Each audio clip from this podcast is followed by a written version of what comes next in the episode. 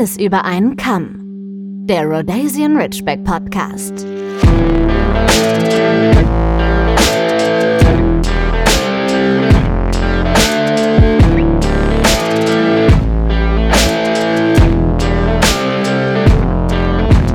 Hallo und herzlich willkommen zur nächsten Ausgabe. Es dürfte jetzt Ausgabe Nummer 60 sein. Ist das so? Hallo, ich bin übrigens auch da. Ich glaube, so ist das. Ja, hallo. Hallo. Hallo, es freut mich. Mich auch. Oh, Entschuldigung. Wie unprofessionell von mir.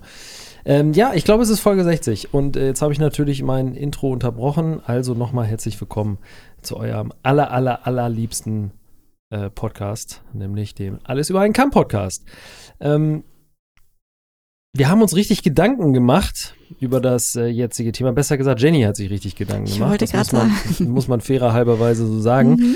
Aber ich mache dann wenigstens eine kleine Einleitung und ein kleines Gedankenspiel dazu, denn das Wetter wird besser. Das ist unbestreitbar. Die Sonne kommt öfter raus. Wir haben mehr Sonnenstunden. Es wird wärmer draußen.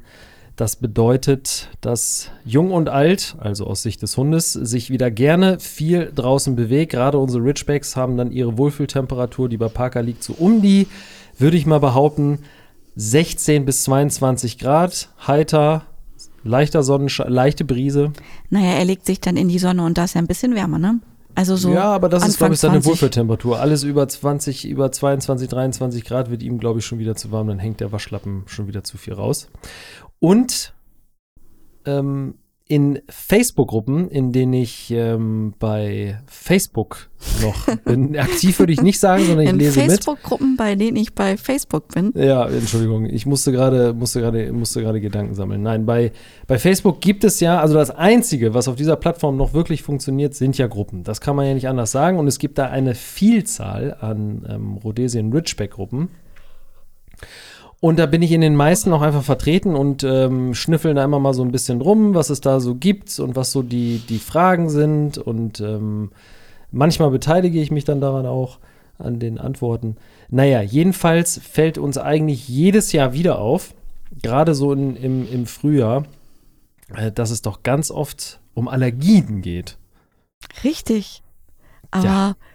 Das fällt einem ja gar nicht nur im Frühjahr auf, sondern vermehrt eigentlich das ganze Jahr über. Ja, aber das ist ja der Aspekt. Ich war ja noch nicht am Ende.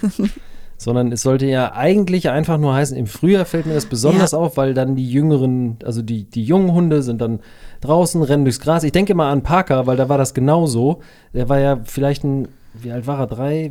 Warte mal, wir haben ihn November gekriegt, Dezember, Januar, Im Februar, Frühjahr fing März. das an. Also er war so ein halbes Jahr alt und dann fing das im Frühjahr an. So der Klassiker, der Hund rennt draußen das erste Mal durch hohes Gras und dann siehe da, ist zu Hause und hat überall Pocken Richtig. und äh, einen geröteten Bauch und kratzt sich und leckt sich und äh, dann kommt ja erstmal der Paniklevel. Dann hat man erstmal Panik, weiß nicht, oh Gott, was ist das? Ist der Hund schwer krank oder nicht oder was auch immer? Und das durchläuft ja irgendwie jeder. Und deswegen wollten wir heute mal über das Thema Allergien sprechen. Aber, und jetzt bist sofort du dran, Allergien ist ja ein sehr, sehr vielfältiges Thema. Richtig. Wie ich jetzt auch hier vor mir sehe, ähm, mit dem kleinen Skript, was die Jenny vorbereitet hat. Damit der Daniel auch weiß, äh, worum es geht und wo wir sind.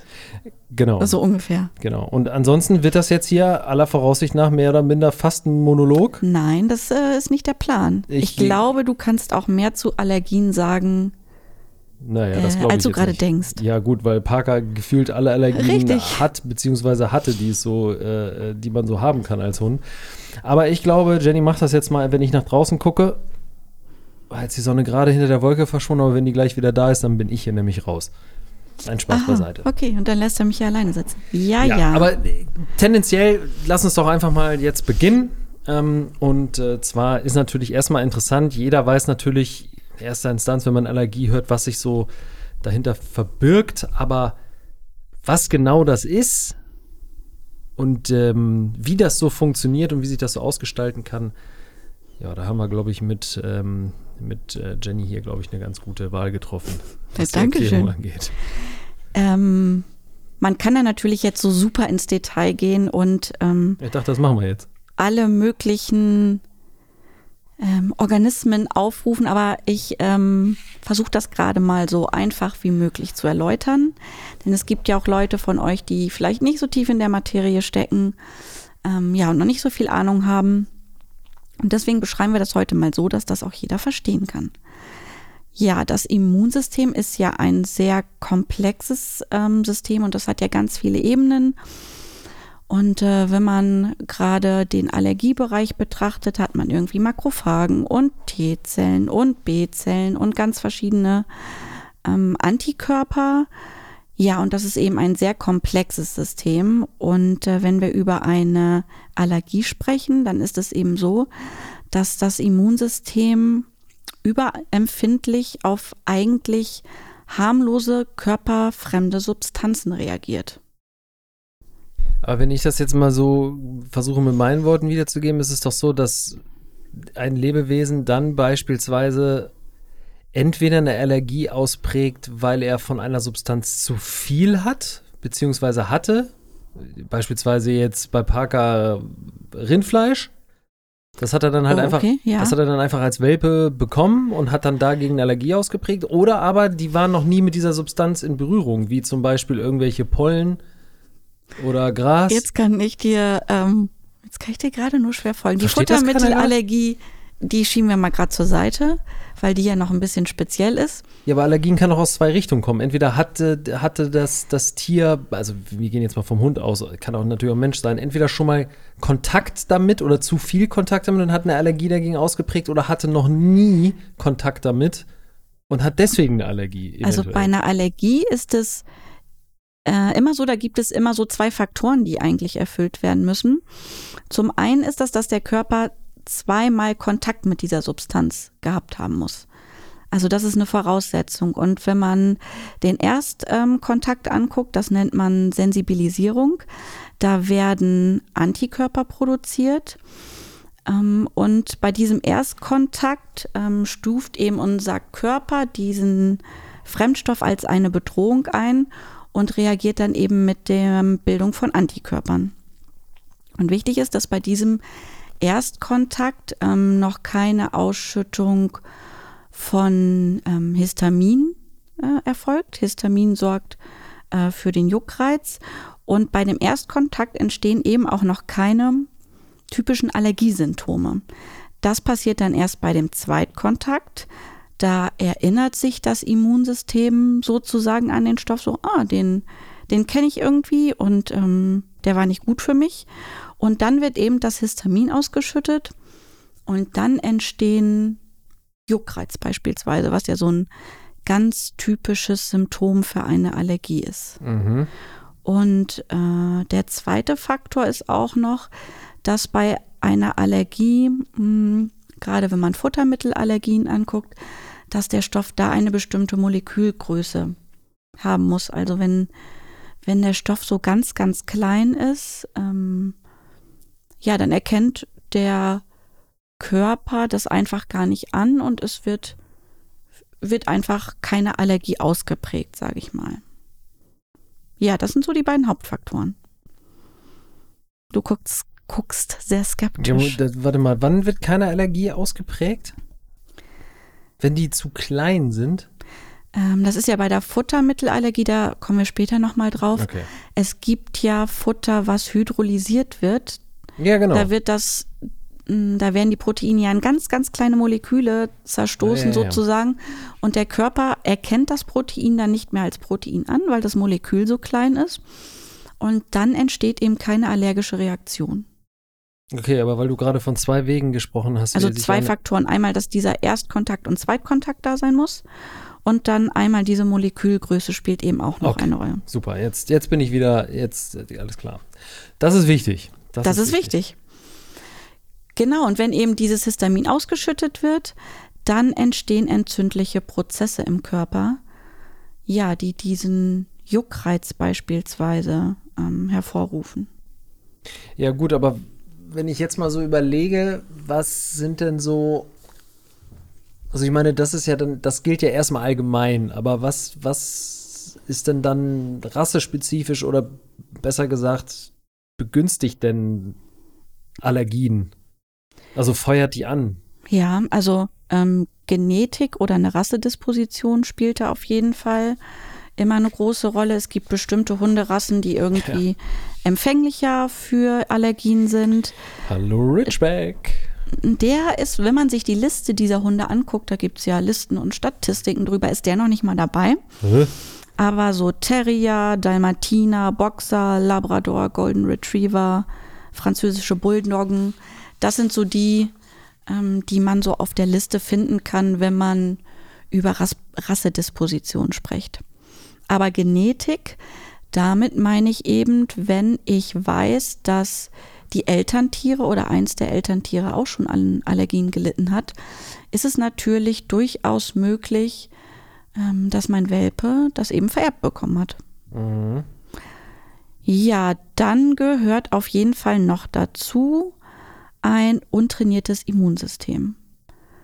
Ähm, damit meine ich, ähm, dass Welpen, die in einer sehr sterilen Umgebung aufwachsen und um die man sich den ganzen Tag kümmert und die keinen Dreck fressen sollen, ähm, dass sich da das Immunsystem ja eben gar nicht ausbilden kann, was ja einfach super wichtig ist, damit gar keine Allergien oder damit Allergien erst gar nicht entstehen. Ähm, oder ich habe ein überfordertes Immunsystem. Das kann natürlich auch noch ein Punkt sein. Das heißt, ich impfe super viel, also ich bin jetzt kein Impfgegner, so soll das ja nicht rüberkommen. Impfen ist an der einen oder anderen Stelle natürlich schon sinnig. Ähm, ja, aber wie viel muss man eben gucken, aber ist natürlich nochmal ein ganz anderes Thema. Und wenn man auch andauernd das Futtermittel beispielsweise wechselt, ist halt auch sowas, was vielleicht dazu beitragen kann, mm, dass mein Hund eher eine Allergie ausbildet. Aber auch Stress kann dazu beitragen. Ähm, und Hunde, die häufig an Parasiten leiden oder gelitten haben oder viel Magen-Darm-Erkrankungen haben, jetzt nicht aufgrund von Allergien, äh, da kann man auch häufig beobachten, dass dort vermehrt Allergien auftreten. Ja, und dann gibt es natürlich noch wahrscheinlich tausend Gründe, die niemand weiß, warum eine Allergie auftritt, wie beim Menschen. Die ist dann einfach da. Ja, hochkomplex hochkomplexes Thema, vor allen Dingen, weil sich das ja auch, das kennt man ja vom, vom Menschen auch, wo man sagt, so alle sieben Jahre ändert sich so ein bisschen das ähm, ja, Immunsystem jetzt nicht mal, aber ändern sich ja irgendwie die, die Hormonauslastung im Körper. Allergien können kommen und gehen. Ja, genau, das, genau, da wollte ich ja darauf hinaus, dass das so ganz kurios ist, dass man irgendwie, so kann ich mich ja bei mir dran erinnern, als Kind total krassen Heuschnupfen hat, dann jetzt gefühlt zwei Jahrzehnte nicht und jetzt auf einmal fängt das wieder an.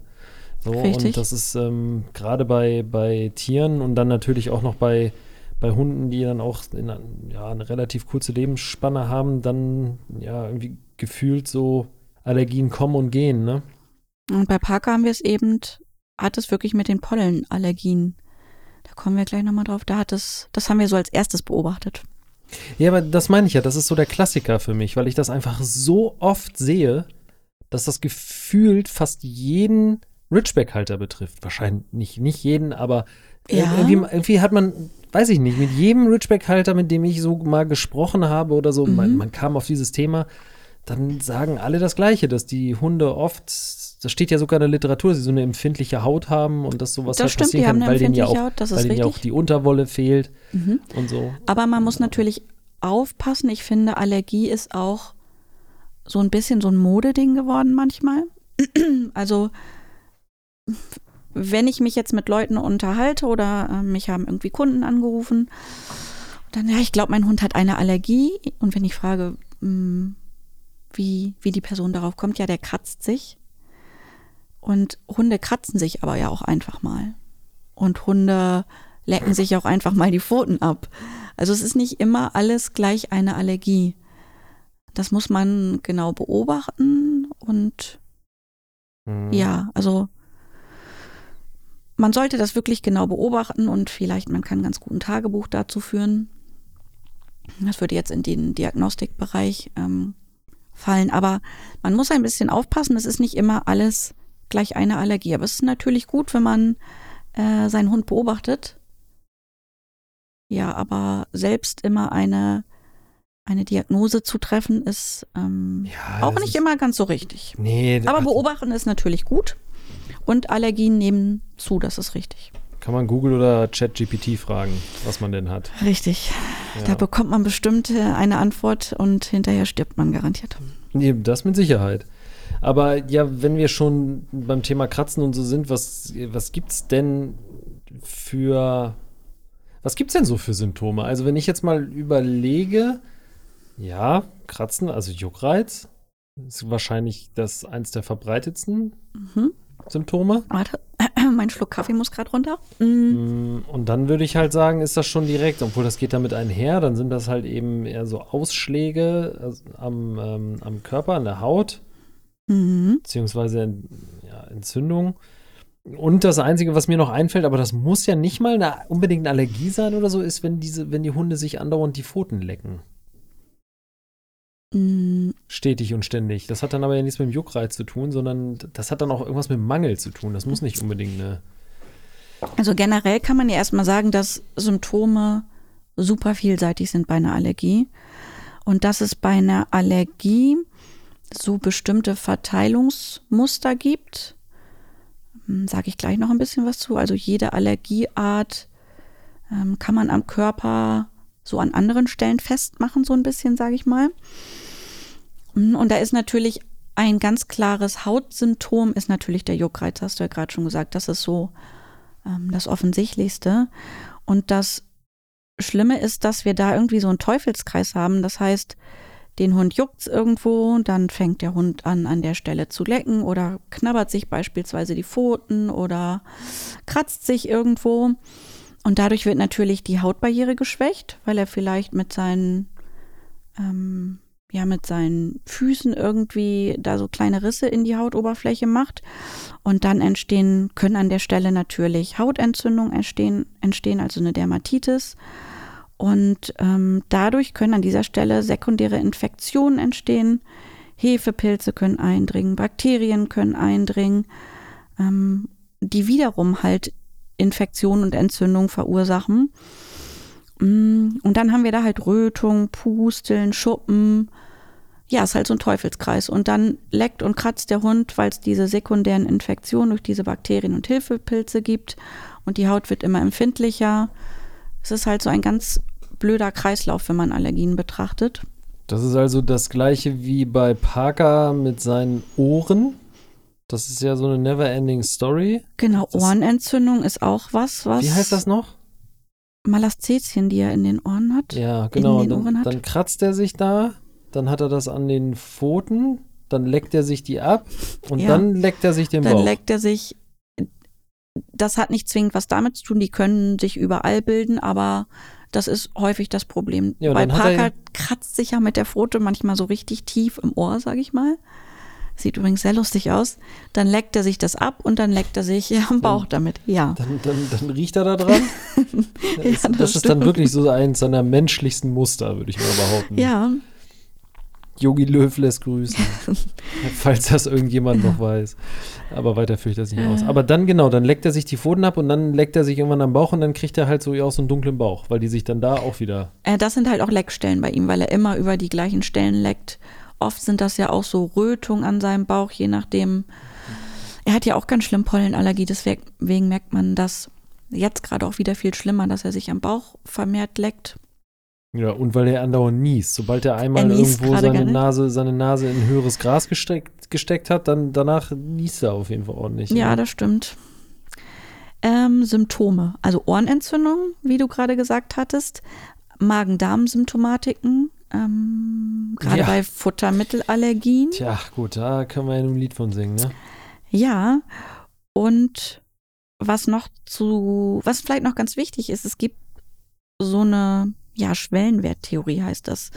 Das heißt, der Hund hat vielleicht eine Allergie gegen Pollen und jedes Tier ist eben in der Lage, eine individuelle Menge an Stimuli zu tolerieren, also ein an Juckreiz, der vielleicht durch die Pollen ausgelöst ist. Und das Gefährliche ist, wenn sich dann ähm, diese eine Allergie mit einer anderen kombiniert, das heißt, da kommt noch eine Futtermittelallergie obendrauf, dann nimmt der Juckreiz sozusagen zu und dann ist vielleicht diese Schwelle erreicht, wo dieser Juckreiz auftritt.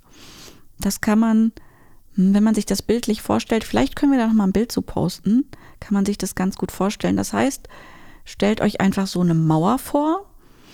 hm, Und dann haben wir die Pollenallergie, die bis zur Hälfte der Mauer geht, sozusagen. Die Allergie ist da, aber der Hund reagiert noch nicht, weil ähm, die Schwelle noch nicht überschritten ist. Dann setzt sich aber auf die Pollenallergie noch die Futtermittelallergie und die lugt dann oben über die Mauer rüber. Dann ist die Schwelle überschritten und dann kommt der Juckreiz. Schön erklärt. Hast du es verstanden? Ja, es ist Threshold Theory, ja, kenne ich. Ja, toll, da lässt du mich reden und reden Ja, und ich, reden. ich kenne das aber aus dem Audiobereich. Ach so, okay. Ja, ja, ja, ja, ja. Ja gut, wusste ich nicht, dass es, da auch, dass es das da auch gibt. Ja, aber die, die äh, Schwellenwert äh, schräger Mauer-Theorie, okay. Ja, ich habe es mir jetzt so, so als Mauer vorgestellt. Ne? Mhm. Kann man ja. Und David Hasselhoff ist auch da. okay, äh, was gibt's denn so für Allergien eigentlich? Das ist ja jetzt mal die Das ist entscheidende Frage. Der Kern, Interessante. der Nukleus dieser Folge. Also, so die häufigsten ist wohl einmal die Futtermittelallergie. Die kennt ja wohl fast jeder von euch oder ist vielen Ridgeback-Haltern ein Begriff. Dann haben wir eine Flohspeichelallergie. Die gibt es auch. Kommt vielleicht nicht so häufig vor. Und dann haben wir noch die Allergie auf Umwelteinflüsse, die Atopie. Die kommt auch sehr, sehr häufig vor ähm, und kombiniert sich auch gerne. Ja gut, okay, das ist, also das kann man verstehen. Allergie auf Umwelteinflüsse, das kann ja wirklich vieles sein. Ob gegen Materialien oder, Ja, es fällt mir das Wort gerade nicht ein. Ja, Gräser, Pollen, das ist das ja. So. genau. Aber was ist denn, was ist denn eine Flohspeichelallergie? Äh, warte, ich will eben noch die Allergiearten zu Ende bringen. Ach so, okay, es es gibt noch gibt natürlich auch Okay, Allergiearten, okay, die es okay, seltener okay. gibt. So eine Kontaktallergie zum Beispiel. Das heißt, wenn ich ein Waschmittel habe, ein neues, und wasche die Hundedecken damit, Hm. und der Hund fängt sich dann an zu jucken oder ich sehe so, ja, so wie Ekzeme an seinem Körper oder Rötung, also wo es direkt einen Kontakt mit der Haut gab, dann ist es eine, so, eine sogenannte Kontaktallergie. Und äh, eine Medikamentenallergie gibt es natürlich auch noch. Die tritt dann meist auch sofort auf. Mhm. Ja, das sind so die fünf Allergiearten, wobei eben die wichtigsten die Atopie, die Flohspeichelallergie und die Futtermittelallergie sind. Okay, okay. Ja gut, dann sollten wir jetzt vielleicht, weil ich auch ein paar davon, oder was heißt ein paar davon, aber jetzt zum Beispiel diese Flohspeichelallergie überhaupt nicht verstehe, äh, mal so irgendwie ein, zwei Beispiele nennen, oder? Mit was möchtest du denn starten? Ja, auch du, Erzähl es von, mir.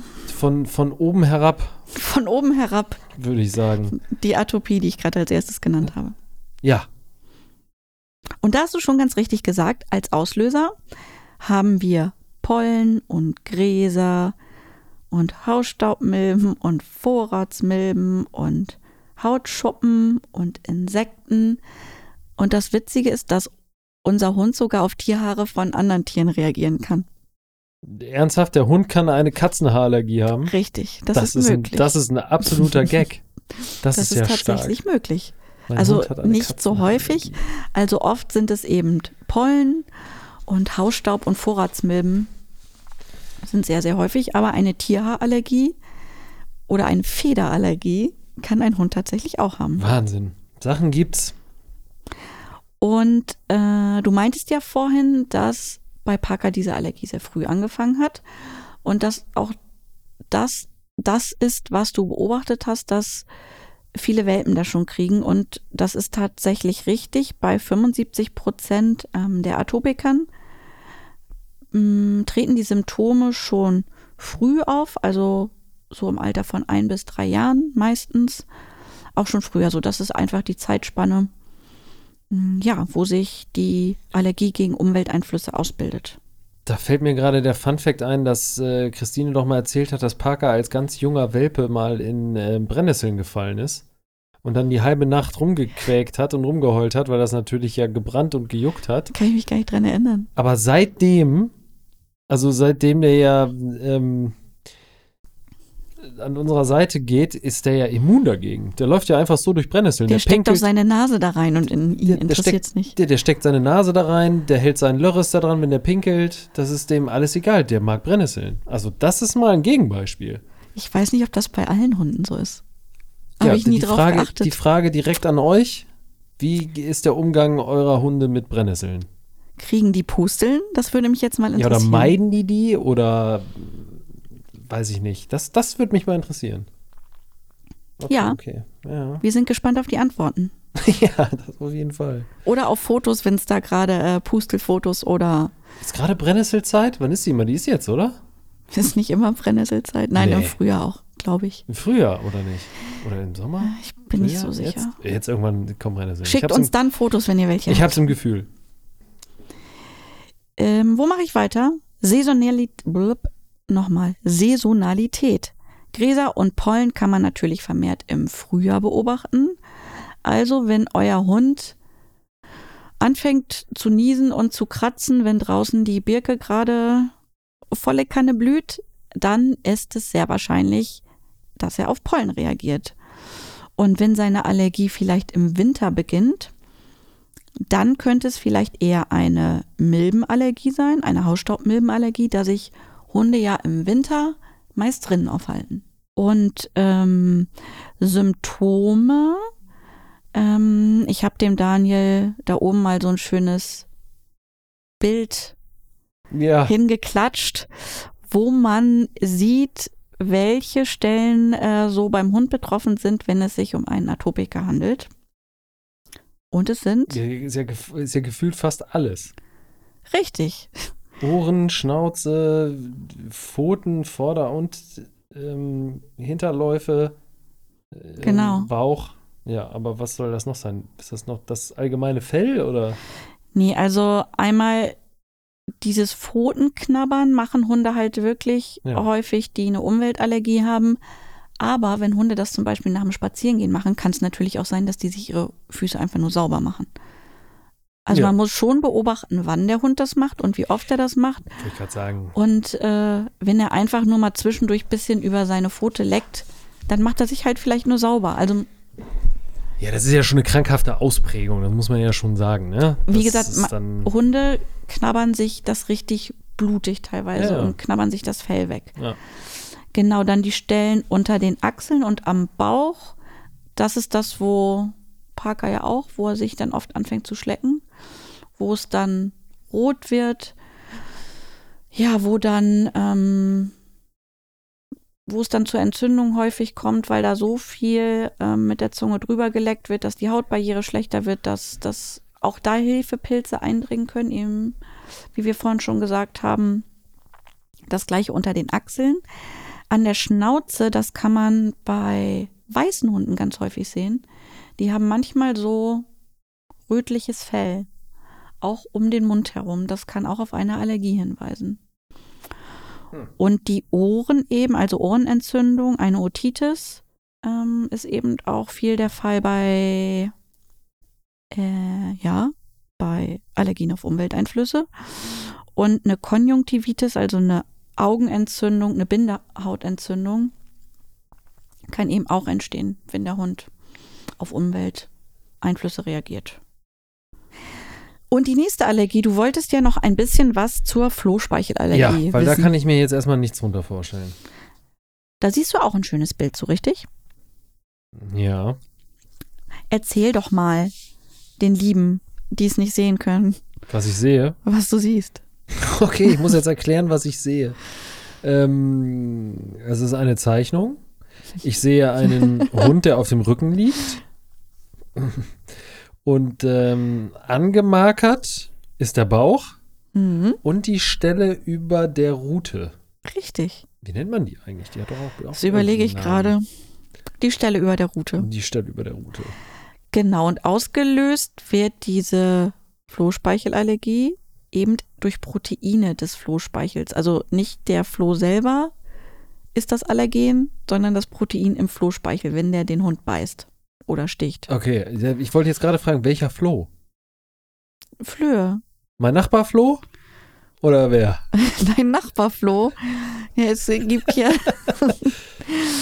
Wenn in eurer Nachbarwohnung ein Floh lebt, dann auch der. Ja, nee, deswegen, ich weiß ja nicht. Es gibt Ich ja. Flöhe. Es gibt auch Flohsamenschalen. Das weiß ich ja Nein, nicht. Ist das ein auch Floh. Sind das Samenschalen von Flöhen? Was Kennst, du, kennst du keinen Floh? Tiere haben doch manchmal Flöhe. Ja, aber das war ja genau eben, sagte ich ja, wenn du das jetzt nicht gesagt hättest, weiß ich ja nicht, Ach so. wel- welcher Floh, weil es gibt Flohsamenschalen und ich frage mich bis heute, woher Nein. gibt es den Begriff, warum, warum heißen die Flohsamenschalen? Das äh, finde doch mal heraus und äh, berichte uns in der nächsten Folge. Mich verwirrt das einfach. Ich bin, bin zutiefst verwirrt jetzt. Also ein Tierfloh, meinten wir. Ja, aber ist das ein spezieller Floh? Es gibt doch bestimmt auch verschiedene Flöhe. Es gibt bestimmt einen gelben, roten, schwarzen, den Hirschbockfloh, den Bestimmt. Ameisen, Wow, jetzt hast du mich. Jetzt hast du mich. Ich habe keine Ahnung. Ja. Aber auch das werde ich gerne nochmal nachgucken. Ich meine einfach einen Floh. Flohspeichelallergie. Okay, das heißt, der Hund hat einen Floh, der Floh, wenn er Piekst beißt, ähm, verliert Speichel.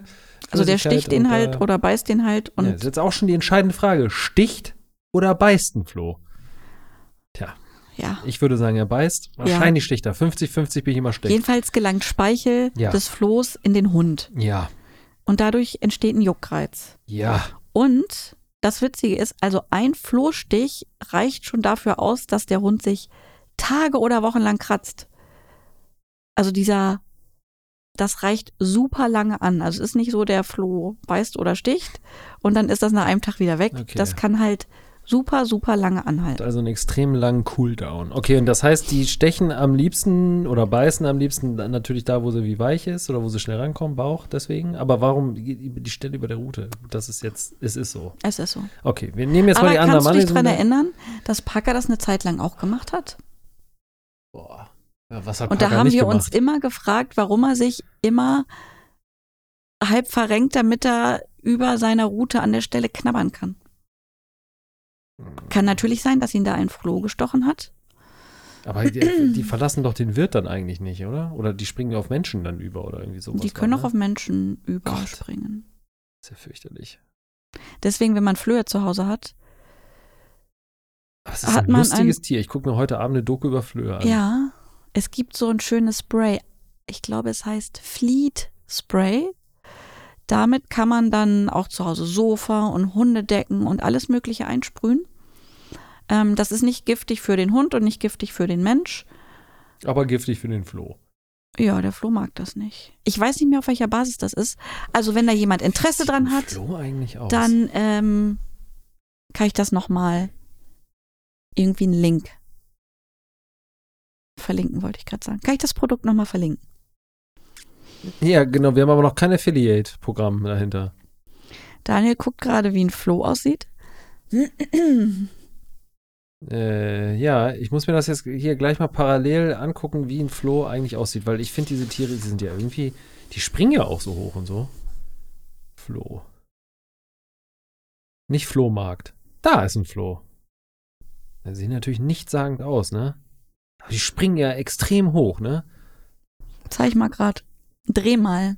Ja, die sehen aus, falls jemand von euch Starship Troopers kennt, den Film. Also, die kommen da schon die, an diese Anachro... Wie heißen die noch? Arachno... Frag mich nicht Mann, sowas. ey, bin Ich habe keine schlecht. Ahnung davon. Ja, wo ist denn hier mal ein vernünftiges Bild? Ja, so eins, das ist schon hochauflösend. Schon spooky. Stimmt. Stimmt, habe ich natürlich schon mehrmals gesehen, gerade nur. Ja, also Spaß beiseite. Ja, hat man, hat man tatsächlich, ja, habe ich auch schon mal gesehen, aber es ist schon mal wieder interessant. Ich muss mir dabei echt mal eine Doku zu angucken. Diese sind wirklich faszinierende Tiere eigentlich. Aber ja, okay. Daniel, wir müssen weitermachen. Ja, Entschuldigung, Entschuldigung, Entschuldigung, aber daran sieht man die Leidenschaft. So, es ist einfach interessant. Die nächste Allergie wäre die Futtermittelallergie. Ja, aber an der Stelle sage ich jetzt hier mal ganz bewusst, wir haben wieder viel gelernt bei Frau Dr. Äh, Hilsebein. Kein Doktor. Nee, ich weiß. aber man kann einfach so tun, wir können ja alles behaupten. Ja, hier. du hast recht. Kann alles behaupten. Kann ja auch sagen, dass ich Doktor der Physik bin. Weiß ja keiner. Stimmt. Ja, aber wir haben, wir haben äh, jetzt tatsächlich mal ähm, uns genauer angeguckt und detaillierter vor allem angeguckt, was das eigentlich mit diesen Allergien auf sich, äh, auf sich haben kann. Weil nochmal, ich glaube einfach, dass jetzt wieder so eine Jahreszeit beginnt. Ähm, warum auch immer, das ist irgendwie so ein bisschen Gefühl oder Erfahrung, dass es jetzt wieder vermehrt dazu kommt, Hunde sind wieder viel mehr draußen, man ist mehr unterwegs, man ist aktiver, Tiere kommen mit mehr ähm, Substanzen etc. in Verbindung und äh, in Berührung. Right. Ja, und deswegen glaube ich, ist es eine ganz gute Idee auch gewesen und ist es auch, dass wir uns jetzt mal diese nächste und nächste Folge Ich glaube, das könnten noch zwei Folgen werden. Ja, ja. Also wir haben ja noch die Futtermittelallergie. Dann müssen wir noch ein bisschen über die Diagnostik sprechen, wie man es vielleicht noch feststellen kann, ob es eine Allergie ist oder nicht. Ja, und vor allem auch, welche Maßnahmen, was man dagegen tun kann. Genau, das ist ja, also das kann man natürlich nicht bis ins Kleinste erzählen, weil Ja, und vor allen Dingen auch ohne Gewähr. Nochmal, wir sind hier keine Mediziner oder Dermatologen oder Internisten oder. genau, und das muss man Oder, natürlich oder, von, oder. Voll, von Fall zu Fall ja, betrachten. das sowieso.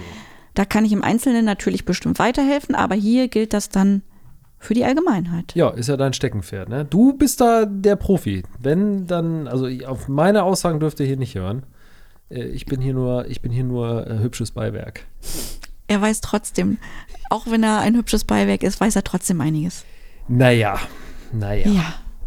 Man tut sein Bestes. So, ich hoffe, es hat euch gefallen. Lasst äh, uns gerne wieder Feedback da, ähm, wie ihr das, wie ihr A, das Thema findet, ob ihr es auch ganz gut aufbereitet findet, ob ihr dem folgen könnt. Wenn ihr Fragen habt, schickt uns das gerne Immer zu. her damit. Gerade auch ähm, gerne an Jenny, weil die kennt sich da, wie gesagt, hat einfach besser aus. Äh, hat das ja auch äh, studiert, studiert, wollte ich gerade sagen. Ja, das war ja Ökotrophologie, aber. Aber es ist trotzdem ein Studium gewesen. Ja, es ist Eine trotzdem Ausbildung. schwierig. Es ist heutzutage, die jungen Leute, es ist alles so kompliziert. naja, auf jeden Fall, ähm, ja, war schön, dass ihr uns äh, wieder äh, zugehört habt. Zumindest hoffen wir das. Das wissen wir Ja. noch nicht, aber der Zukunfts-Daniel wird es später wissen, ob es so ist, ob ihr fleißig zugehört habt. Und ähm, ja, wie gesagt, schickt uns gerne eure Fragen, Anregungen, Feedback, Kritik. Wir sind da natürlich offen, weil wir machen das ja hier nicht für uns, sondern äh, für uns alle, und im Speziellen für euch. Und ja, ich hoffe, ihr konntet davon ähm, was mitnehmen. Und ansonsten gilt wie immer, schaut auf unseren Kanälen vorbei. Gerade auch bei äh, Instagram. Das ist ja eigentlich unser Hauptkanal. Und ähm, unter unserem Link findet ihr ganz verschiedene ähm, Einrichtungen, wollte ich gerade sagen, ganz verschiedene Kontakte zu Gästen, die wir schon hier hatten. Ob das äh, der. Ah, Da muss ich jetzt wieder schneiden. Scheiße. Jörg. Nein. Der Rhodesian Ridgeway, wie heißt der Verein noch? Richbacks in Not. Ja, Richback in Not. ja Ridgeback in Not, ganz wichtig, ne? Ob das der Verein Ridgeback in Not ist oder äh, ob es um das Thema Hundetraining geht oder ob es um das Thema Physiotherapie oder Osteopathie geht. Oder um Sabrina, die uns was erzählt hat zu, wie ist es, wenn wir auf einmal zwei Richbacks haben? Zwei Ridgebacks haben. In diesem Sinne würde ich sagen, verabschieden wir uns ins Wochenende. Ah, Ich hoffe, meine Freunde, Folks, ihr habt alle eine Menge Spaß da draußen. Ja, und von meiner Stelle, ich sag dann schon mal, macht's gut. Es, es muss jetzt auch Schluss sein. Ich kann auch nicht mehr. ja, ich freue mich tschüss. auf jeden Fall, äh, wenn wir nächste Woche noch ein bisschen weiterreden können über das Thema Allergien. Und äh, knuddelt eure Hunde. Und bis dann. Howdy. Tschüss.